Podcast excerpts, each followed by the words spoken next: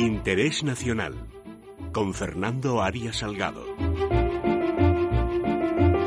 Don Fernando Arias Salgado, muy buenos días. Buenos días, don Luis. Yo estoy, yo estoy anonadado, porque el tontito de Trump, el que iba a desatar la Tercera Guerra Mundial, oiga, iba a conseguir que se firme la paz en Corea después de 65 años. 1950, don Luis. Eh, empieza la guerra de Corea, ¿no?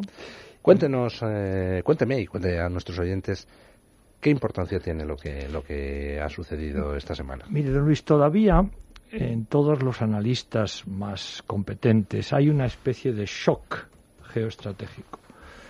Porque hace un mes nadie, nadie imaginaba que esto se podía producir. Usted se acuerda que aquí tratamos brevemente el tema de la revolución geoestratégica que significaba las visitas del presidente de Estados Unidos, Trump, a China.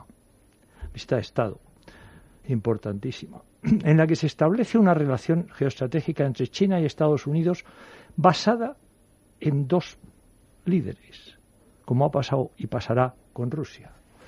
Yo le he dicho siempre que el triunvirato que se ve venir en esta etapa es Estados Unidos, presidente Trump, China, presidente Xi Jinping, Rusia, presidente Putin. Los tres confirmados, por lo menos hasta el 2020, como presidentes ejecutivos de las tres potencias más importantes del mundo.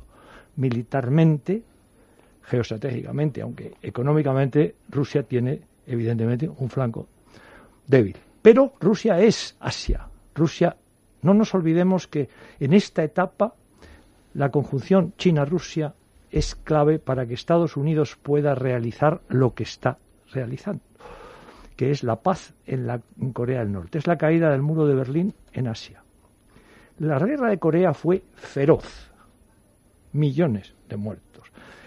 La Unión Soviética y los Estados Unidos estuvieron a punto de, llegar después, no, no, se olvide usted el, no se olvide el contexto, en el 1948 el bloqueo de Berlín.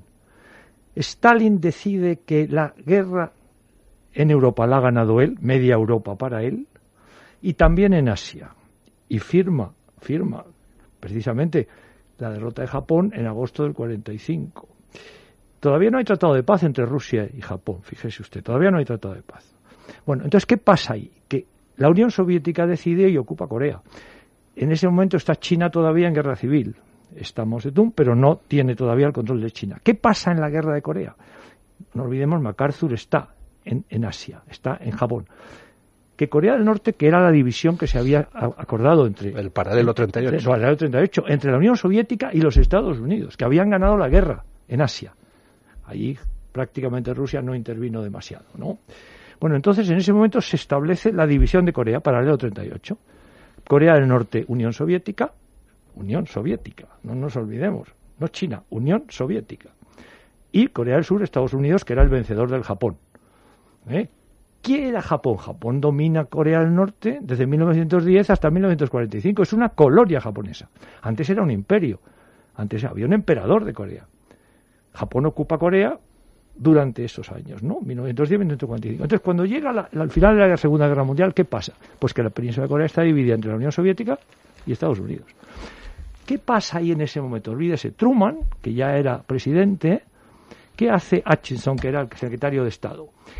Decide que Corea del Sur no es parte de la victoria que ha tenido Estados Unidos sobre el Japón, a pesar de que era una colonia japonesa.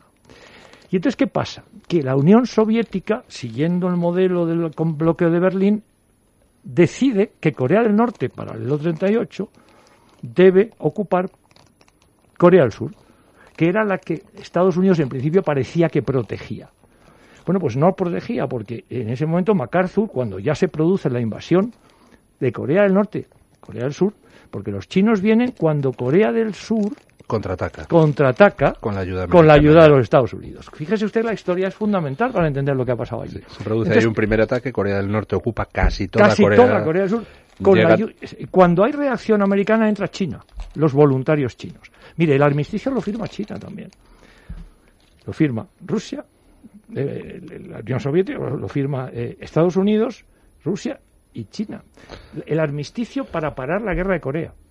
Entonces, el armisticio que no la paz. Que no la paz. Que es lo que se va a firmar. Que lo, es que lo, que quieren lo que quieren firmar ahora. Porque la paz hay que negociarla. Porque eh, Corea estaba dividida, norte-sur. Entonces, en ese contexto, don Luis, el viaje a China es clave para coger el, momento actual. ¿Cuál es la negociación que a China le interesa en este momento? No se olvide de los antecedentes. ¿Cuál es la? Desnuclearizar la, península de coreana y que los Estados Unidos retiren el arma nuclear que tienen para protección de Corea del Sur. Esta es la desnuclearización. Corea del Sur no tiene armas nucleares. El norte ha conseguido armas nucleares. Mi tesis, como usted sabe, es que eso era imposible que se hiciera sin el consentimiento chino. No ya de Estados Unidos. Clinton, el presidente Clinton, han sacado ahora un vídeo que yo no conocía en la televisión americana en la que propone el plan para desnuclearizar Corea, es decir, para impedir que Corea del Norte sea una potencia, nuclear. Claro, eso fracasó 10, 15 años. Por eso el tema de Irán ahora lo han tomado igual. Son 10 años lo mismo que se le dio a Corea para que no hiciera armas nucleares y las hizo. Entonces, en este momento la situación es muy importante porque la unificación de Corea y la desmilitarización, en su caso, o la neutralización o la desnuclearización, en su caso, tiene que hacerse de acuerdo con China.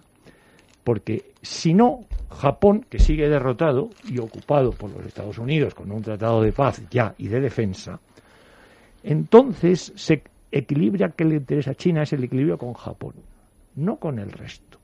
Para, es lógico, además es lógico, no hay más que mirar las cifras, ¿verdad?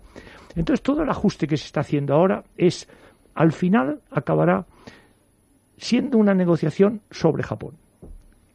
¿Qué va a pasar con Japón? Fíjese usted, si ahora Corea, Corea se unifica y se desnucleariza, ¿quién queda al aire, salvo con un acuerdo con los Estados Unidos de defensa nuclear, Japón, ¿no? Y tiene todo el problema de China, que ya eso es asiático completo. O sea que estamos en un momento de deshielo total de la Segunda Guerra Mundial. Se acaban los frentes de la Segunda Guerra Mundial en el Pacífico. En Europa ya se han acabado. La reunificación de Alemania está ahí. Ya lo dijo Putin ya lo ha dicho Trump. Entonces, en este momento tenemos ¿Qué va a pasar ahí? En mi opinión, es muy importante lo que pase en Corea porque va a influir en lo que pase en Irán. Irán es el otro problema que tiene Estados Unidos. Estados Unidos tenía dos problemas de nuclearización, Corea e Irán.